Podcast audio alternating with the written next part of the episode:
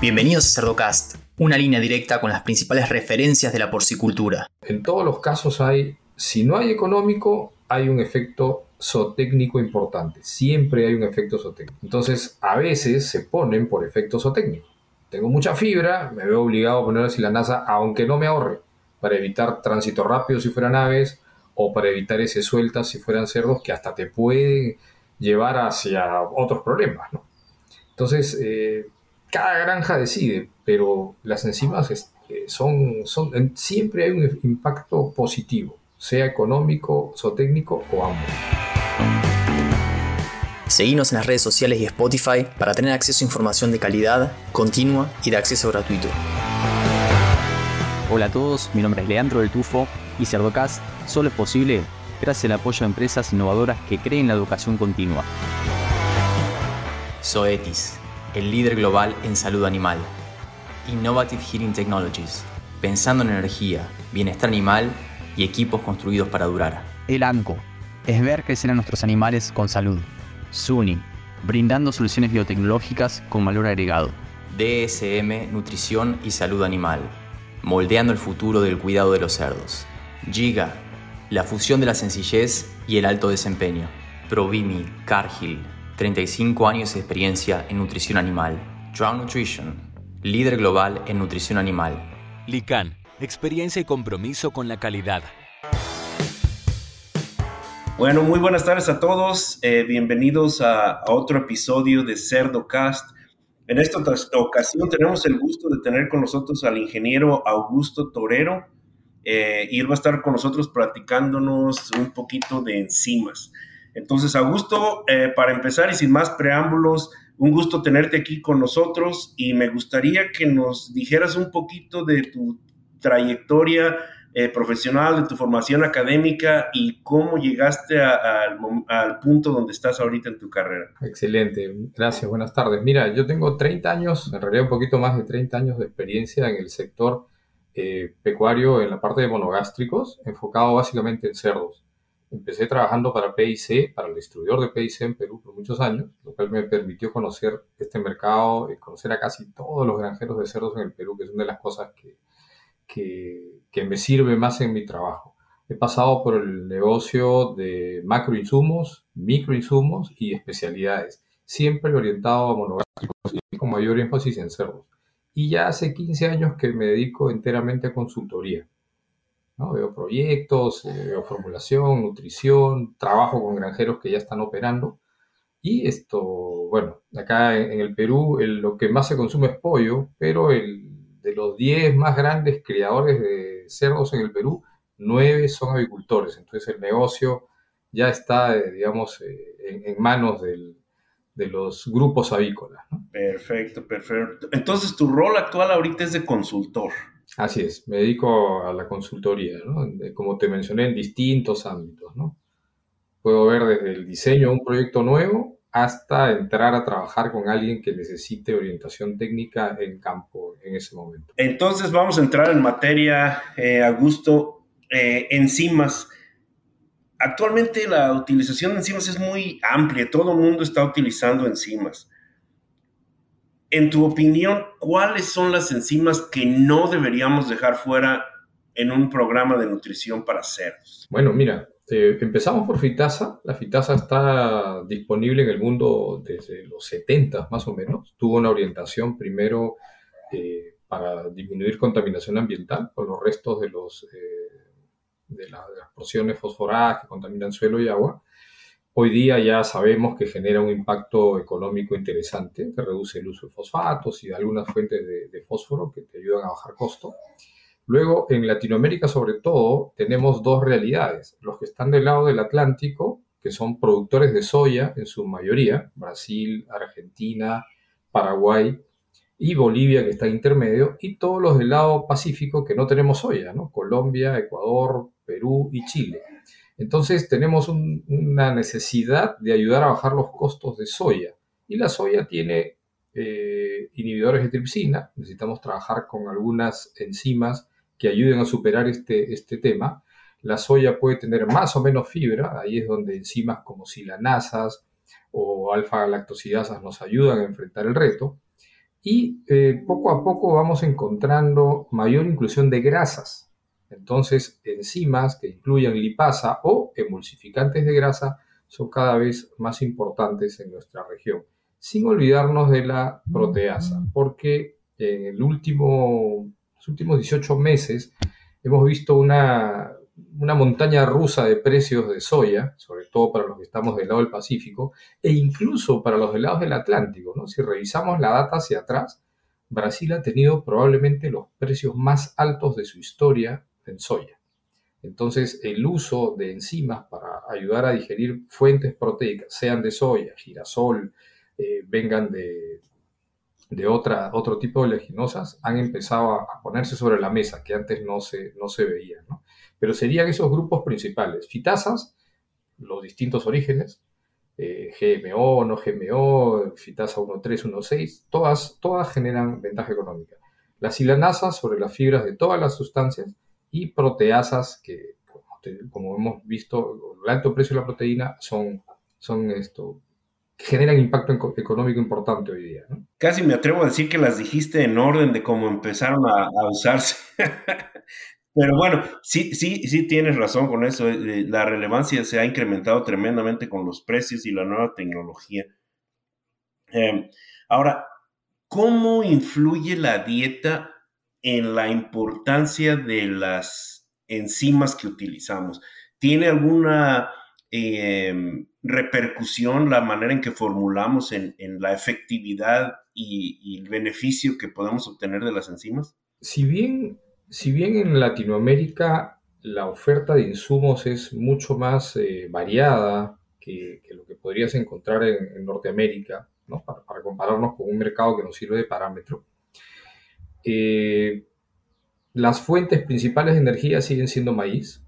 Por ahí que los brasileños usan niveles altos de arroz, entonces por ahí que amilazas no necesitas para el arroz, pero el, patrón energético básicamente es maíz. Entonces sí, al tener mucho maíz, el uso de amilasas es una opción interesante.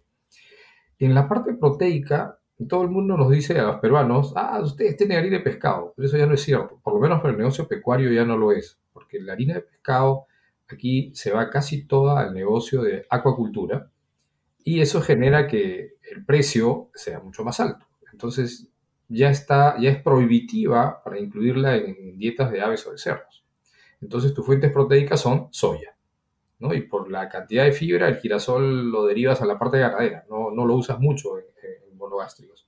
Entonces sí, necesitas una enzima para trabajar las porciones fibrosas de esa soya, una enzima para liberar la proteína de esa soya y eh, amilasas porque también la matriz eh, energética es, maíz. Entonces, según ese perfil, sí, la, según esos ingredientes disponibles, tu necesidad de enzimas es bastante similar en, toda la región. Ahora, ya entrando un poquito más en, enzimas eh, de una manera más específica, vamos a empezar obviamente con la más, eh, con la fitasa, la famosa fitasa. Eh, todo mundo, yo casi me puedo, ah, casi me atrevería a decir que nadie hace fórmulas ya sin fitasa.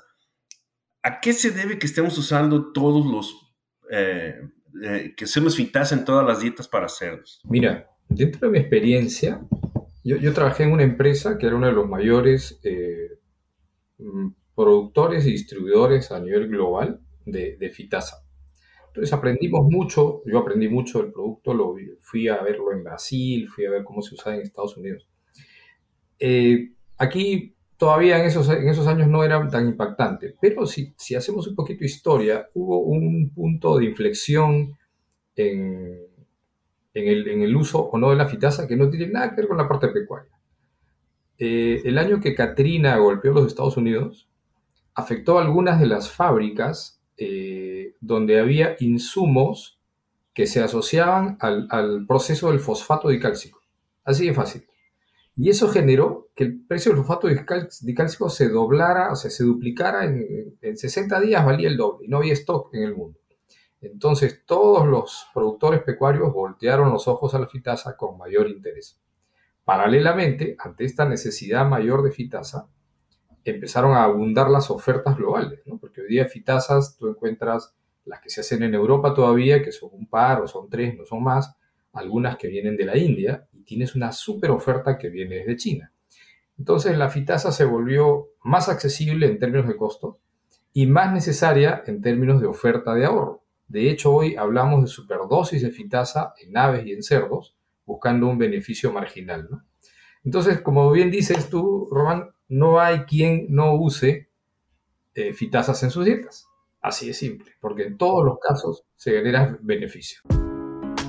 Suni es un proveedor de enzimas, probióticos y aditivos funcionales innovadores de alta calidad.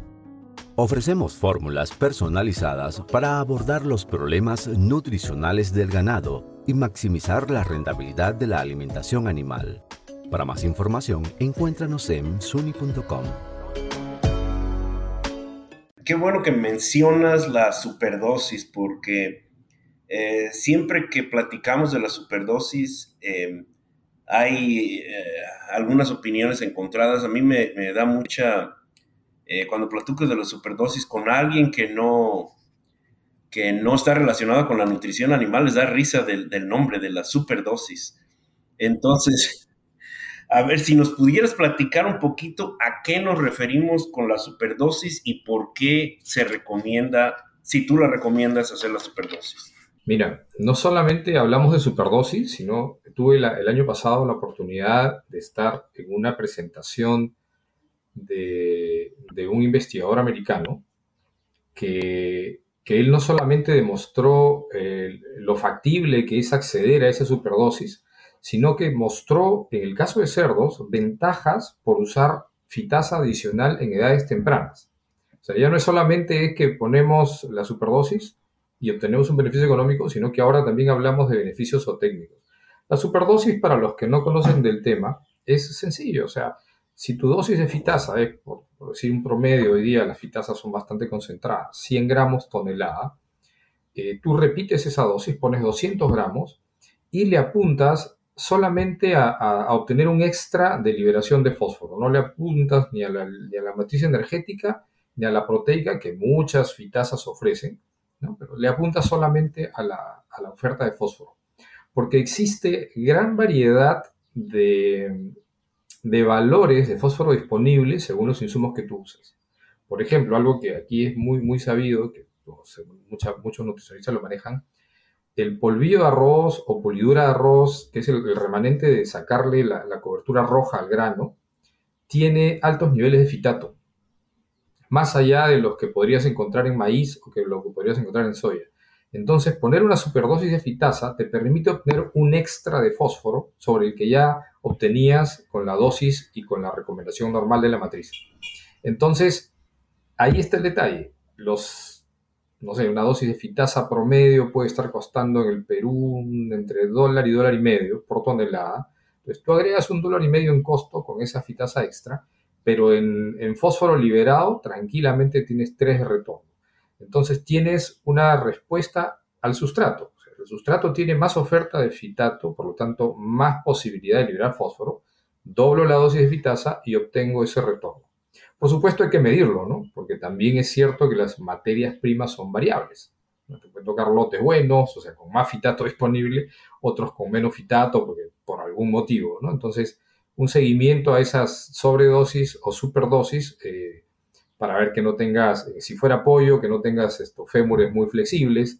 Y en el caso de cerdo vas asociado a parámetros de crecimiento. ¿no? Pero ahí, está el, motivo de esa superdosis. El motivo de la superdosis. Entonces, que es casi, eh, ahora sí que continuando, y a lo mejor es la misma respuesta, pero ¿qué, ¿cuáles son los criterios que debemos usar para implementar el uso de una enzima específica? se relaciona más en los animales, más con los ingredientes. Eh, ¿Cuáles son eh, los criterios más importantes? Primero, como tú lo mencionaste, el, tipo de, insumos que, de los cuales dispones. Eh, segundo, la etapa. Por ejemplo, si hablas de lechones, donde todavía la capacidad digestiva de grasas es, es baja y tienes que usar grasas por costo o por la necesidad de la dieta, entonces la lipasa es casi una obligación.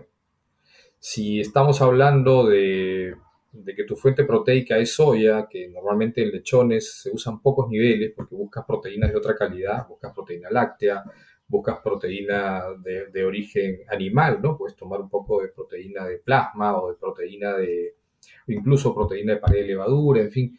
Si tu oferta o tu costo te obliga a buscar otras fuentes como soya, que tiene limitantes de digestión en esa edad, entonces buscas una proteasa eh, que trabaje sobre fuentes eh, proteicas de tipo vegetal, ¿no? Entonces vas, vas decidiendo. Conforme el animal crece, en el caso del cerdo, adquiriendo mayores capacidades de digestión, etcétera, ya te orientas un poco más a obtener energía, ¿no? Porque es la, el tema, es costo, básicamente. Entonces, por ahí le apuestas a una milasa, ya que nuestra matriz, como lo dije hace un momento, es eh, almidón de maíz, ¿no? O sea, maíz, usamos maíz, entonces hay que ir por el almidón del maíz. Y eh, eventualmente, si por ahí tienes eh, insumos fibrosos, como suele verse hoy por temas de costo, gente que ya empieza a poner eh, residuos de la extracción del aceite de palma o que por ahí pone un poco más de afrecho de trigo. Entonces vas por una silanasa que te ayude a liberar algo de energía y que te ayude además a digerir esas fibras y que no te afecten, que no generen un tránsito acelerado, sea pollo, sea cerdo, ¿no? y mantener la, calidad de la digestión. Perfecto, perfecto.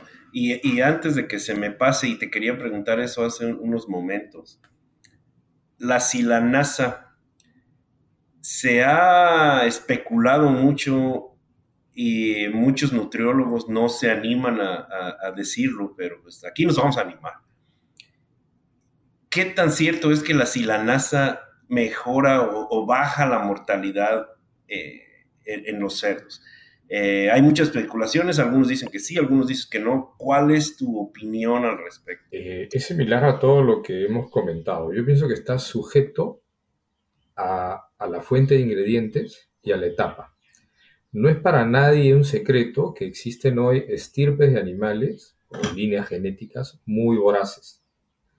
Y estas eh, líneas voraces tienen eh, son, de alguna forma son lábiles, a esos animales que comen mucho no digieren adecuadamente. ¿no? llega a ser un tránsito rápido, pero sí vemos torsiones intestinales provocadas por alimento no fermentado, no digerido que fermenta, ¿verdad? Y esos gases provocan una torsión intestinal y termina muerto el animal. Entonces, si la NASA que te ayuden en esa etapa donde el cerdo, su voracidad, lleva a veces niveles muy elevados de fibra en dieta, eh, que no, no, digiere, fermenta, se le el intestino. Entonces la silanasa, no como un efecto terapéutico, sino que ayuda a la digestión y tienes menor presencia de este tipo de, de problemas.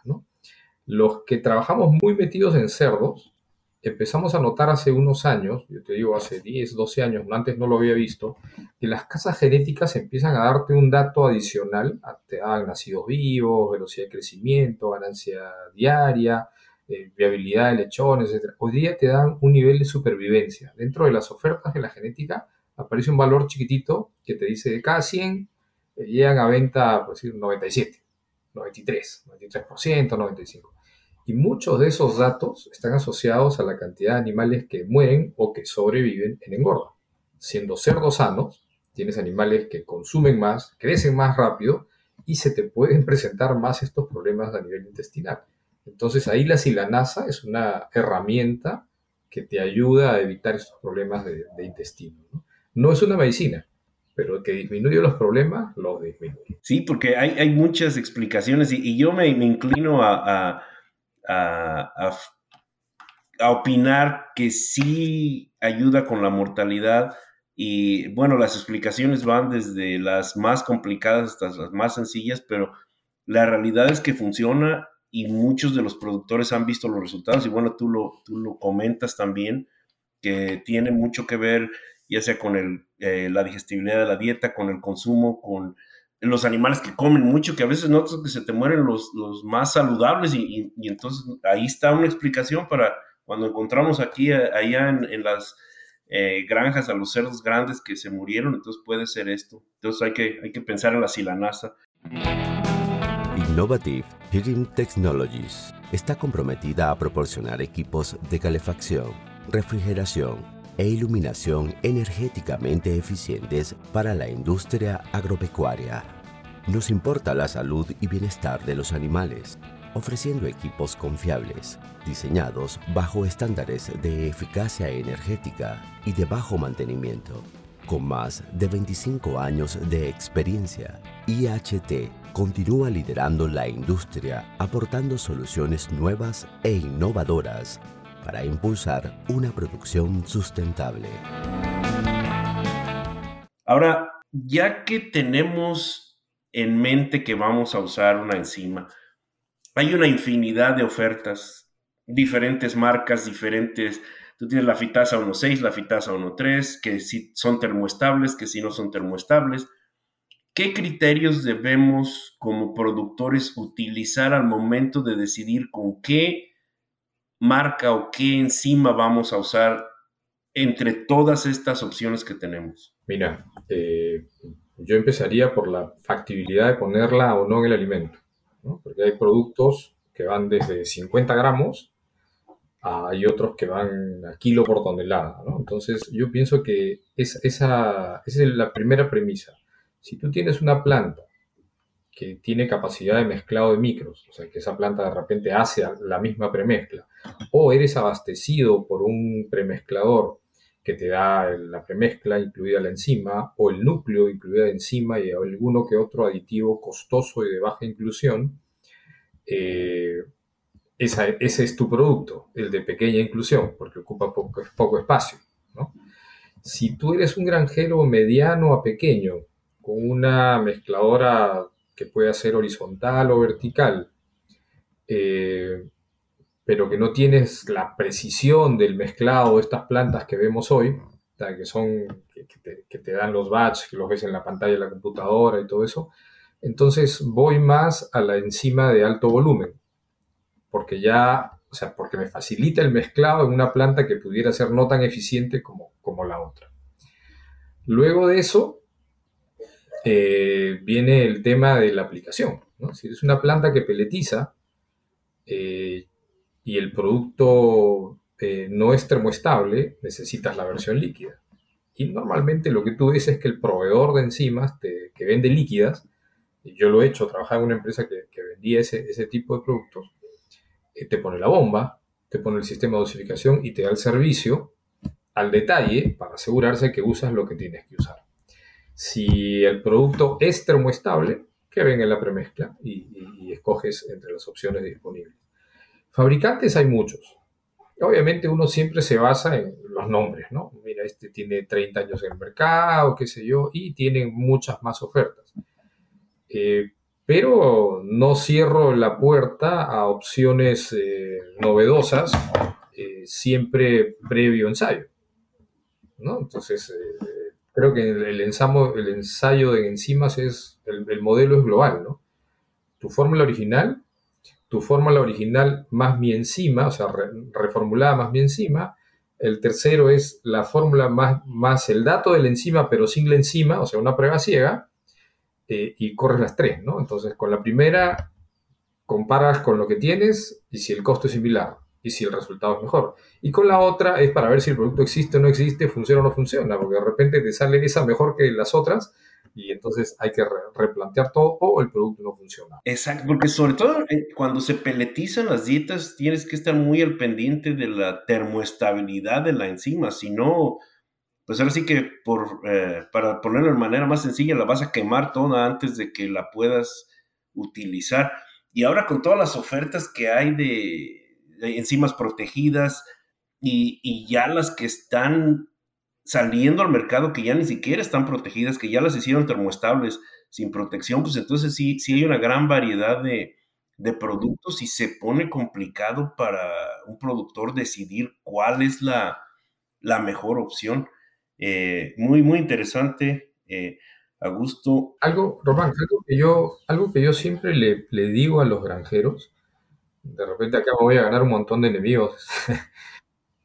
El tema es simple. O sea, eh, yo me reúno, o sea, yo, yo, yo no vendo nada y tampoco compro nada, pero sí me siento como aporte técnico a las empresas con las que trabajo y me dicen, Augusto, tenemos esta duda, ok, escucho al proveedor. Yo siempre pido lo mismo. quiero el producto garantizado, quiero que, que me digas, oye, yo no soy de repente el granjero más grande del país, pero quiero que me garantices stock, porque haces un trabajo de venta, entra el producto y a las dos semanas me dice, no tengo. Uno, stock. Dos, quiero eh, servicio postventa. Siempre pido servicio postventa. Entonces, tú pones la enzima, si la, si la, si la, enzima es una enzima líquida post-pellet, la bomba y el servicio a la bomba. Y, quiero un informe cada mes de que la bomba está funcionando bien, porque una gota de enzima que se equivoque por cada 20 minutos son 500 dólares a las 6 de la tarde. Entonces, ese es el, otro detalle. Y lo tercero que, siempre pedimos es el acompañamiento al producto ok, tú me dices que tu enzima me va a bajar costo, entonces yo todos los meses voy a revisar que eso esté ocurriendo. En el momento que el, el, macro suba o baje, yo voy a tener que reformular y de repente voy a llegar a un punto donde ya, ya no estás aquí, ya, ya, ya te, tengo que sacar. Entonces ahí viene y dices, no, pero las, las ventajas son técnicas y todo. Ok, también nos podremos sentar y de repente tú puedes bajar dos centavos y sigues estando, eh, sigue siendo costo eficiente. Entonces, trato de que no sea una venta spot y que, ah, funcionó bien y que se olvidan y después de tres años dicen, ¿qué hacemos comprando esto, gastando plata y no sabemos en qué, ¿no? Sino pido que una vez que vendieron me acompañen. Oye, si funciona, no funciona, bajó el, bajó el número, subió el número y vengan además las propuestas de puedes hacer más, puedes hacer menos, ¿no? Todo eso pido cuando me toca escoger por Porque si es un costo importante, claro que sí ahorras. La mayoría de eh, las razones para usar enzimas, obviamente, es, eh, razón económica. Eh, no, sin dejar de lado la cuestión ambiental en, la, en cuestión de la fitasa, pero bueno, estamos hablando de las silanasas que te van a ayudar con la mortalidad, las lipasas que te ayudan con la digestibilidad de la grasa, que es muy cara en, la mayor parte del mundo, me imagino. Entonces son, son muchas las cuestiones a, considerar Em, y como dices, no, no, no necesariamente la enzima se va a estar ahí nada más por el hecho de que ya la pusimos, necesita probar su valor. Y eso me, trae una pregunta que a lo mejor es este, no tan, puede ser muy fácil de contestar, pero ¿crees tú que en algún momento el fósforo baje lo suficiente como para que ya no usemos fitasas? ¿Crees que va a pasar? La verdad que no porque uno de los motivos de que el fósforo tenga el costo tan alto es que comparte metabolitos con el proceso de los combustibles.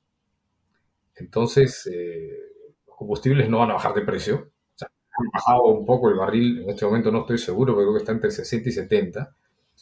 Pero tendría que llegar a 40 dólares, cosa que no va a pasar, porque justamente la situación de hoy y de los años venideros es un mercado estresado que más bien busca asegurarse la proveeduría de todo, sea alimento, combustible, agua y todo lo demás, no creo que baje.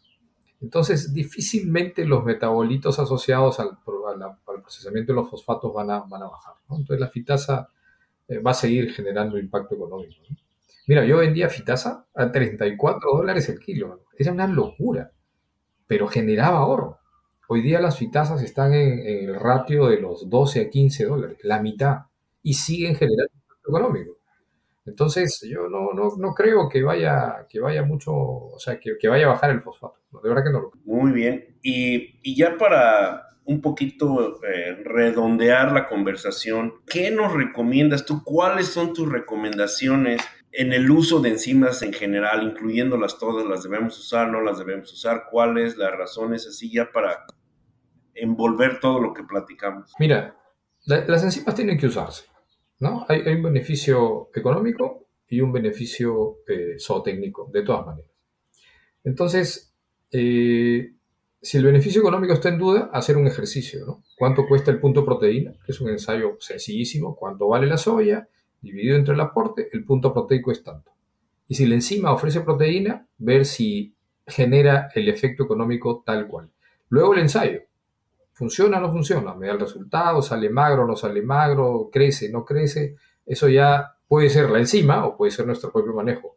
Pero en mi opinión, las enzimas llegaron, entraron, hay que convencer a la gente, algunas son de manejos complejos, etcétera, pero en todos los casos hay, si no hay económico, hay un efecto zootécnico importante. Siempre hay un efecto zootécnico. Entonces, a veces se ponen por efecto zootécnico. Tengo mucha fibra, me veo obligado a poner la silanasa, aunque no me ahorre, para evitar tránsito rápido si fueran aves o para evitar ese sueltas si fueran cerdos que hasta te pueden llevar hacia otros problemas.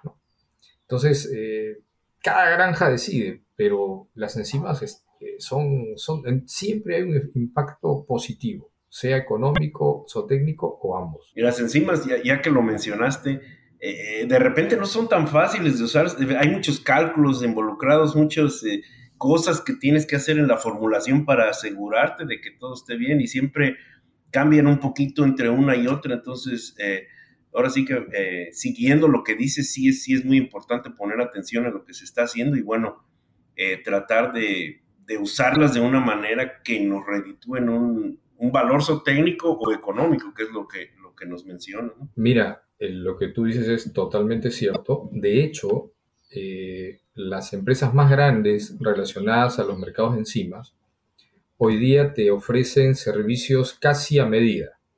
Entonces tú le dices, mira, voy a usar maíz eh, norteño en Perú, o sea, nacional peruano, polvillo de arroz nacional peruano, qué sé yo, y ellos te piden muestras, las llevan a NIRS y te dicen, mira, ese, ese polvillo que tienes tiene el doble de fitato, te recomendamos la superdosis de fitasa. Ese maíz nacional que tienes tiene un nivel de almidón cristalino alto, eh, almidón blanco menos, eh, podrías usar silanasa a mitad de dosis. Eh, también vas a usar esto, eh, el coquito de palma, ok, sí, tiene, te, analizan eso, tiene tanto de pentosanos, tanto de manano, mananos, necesitas una silanasa sí o sí. Entonces, ya es una, por supuesto que esto es con grupos muy grandes, ¿no? Así es. yo sé que existe porque era lo que yo enfrentaba cuando yo vendía Fitasa la, competencia ya lo hacía. Y te hablo de 20 años atrás. Entonces, yo iba con un producto al, avicultor, porque en esa época yo trabajaba en el mercado avícola, me decían, pero ¿y cómo voy a hacer con estos insumos? ¿Cómo sube, baja tu dosis? yo no tenía la idea en ese momento, pero ya había gente apuntándole al detalle, punto por punto. Entonces, siempre va a haber un efecto eh, o sea, te van a buscar el efecto positivo, sea técnico o económico. Excelente, Augusto. Pues sí, eh, creo que nos quedamos con una idea un poquito más clara de qué son las enzimas, para qué se utilizan, cómo podemos tener mejores resultados y qué es lo que debemos hacer para en realidad obtener beneficios de, las enzimas. Eh, ya para terminar, Augusto, eh, me gustaría que si tienes tú alguna persona por ahí que, que tú pienses que nos pudiera, eh, que pudiera compartir algo con nuestra audiencia? En la parte de cerdos podrías hablar con el ingeniero eh, William Quevedo, que es una persona que formula para muchas granjas de, mediano tamaño. También, también en cerdos podría ser Wilfredo Ochoa, que es una persona que trabajó en San Fernando muchos años, que ve ambos sectores, ve aves y ve cerdos que de hecho tiene una planta de alimentos propia porque está en el negocio de alimentación. Entonces él, puede servirte de, referencia. Y en Redondos, que es el grande, grande, está Hernán Castillo. Augusto, un gusto haber platicado contigo. Eh, muy interesante la manera en que nos llevaste desde lo más básico de las enzimas hasta los detalles importantes que muchas veces se nos pasan y pensamos que nada más poniéndola encima y por milagro va a funcionar. Entonces, tenemos que tener mucho... pero gracias, gracias por, por tu ayuda, por tu participación. Y pues nuevamente no nos queda más que agradecerte que hayas eh, accedido a, platicar con nosotros y no sé si tengas algún comentario final. Eh, no, no, el agradecimiento a ustedes, de nuevo las disculpas por el tema de la hora. El cumpleaños de mi hijo fue ayer, entonces imaginarás, todo está revuelto. Y qué bueno que, toquen este tema encima, ¿sabes? Porque aunque parezca mentira, hay mucha gente que duda todavía, ¿no? O sea, te dice, funcionará, no funcionará, o te dicen a rajatabla, yo puse y no pasó nada. hay muchas cosas eh, y, es una manera bastante natural de incidir sobre nuestros resultados, ¿no? Porque las enzimas están a nivel del proceso fisiológico, ¿no? Entonces no, no estás hablando de químicos, eh, podemos hablar de genéticamente modificadas, pero son porciones ínfimas, ¿no? Ahí todavía, podemos cerrar los ojos un poco. Pero no, no, más bien muchísimas gracias a ustedes por, por, la entrevista y espero que les sea útil. Muy bien, pues nuevamente te agradecemos, Augusto, y por ahí nos encontraremos algún día y platicamos ya con más calma. Sí, de hecho, Román, un gusto. Igualmente, hasta luego. Y a los que llegan hasta acá, les pido que piensen también en otros profesionales de la industria porcina y le compartan este episodio, para que todos podamos sacarle provecho a la palabra de los principales referentes de la porcicultura. Un abrazo grande y hasta el próximo episodio.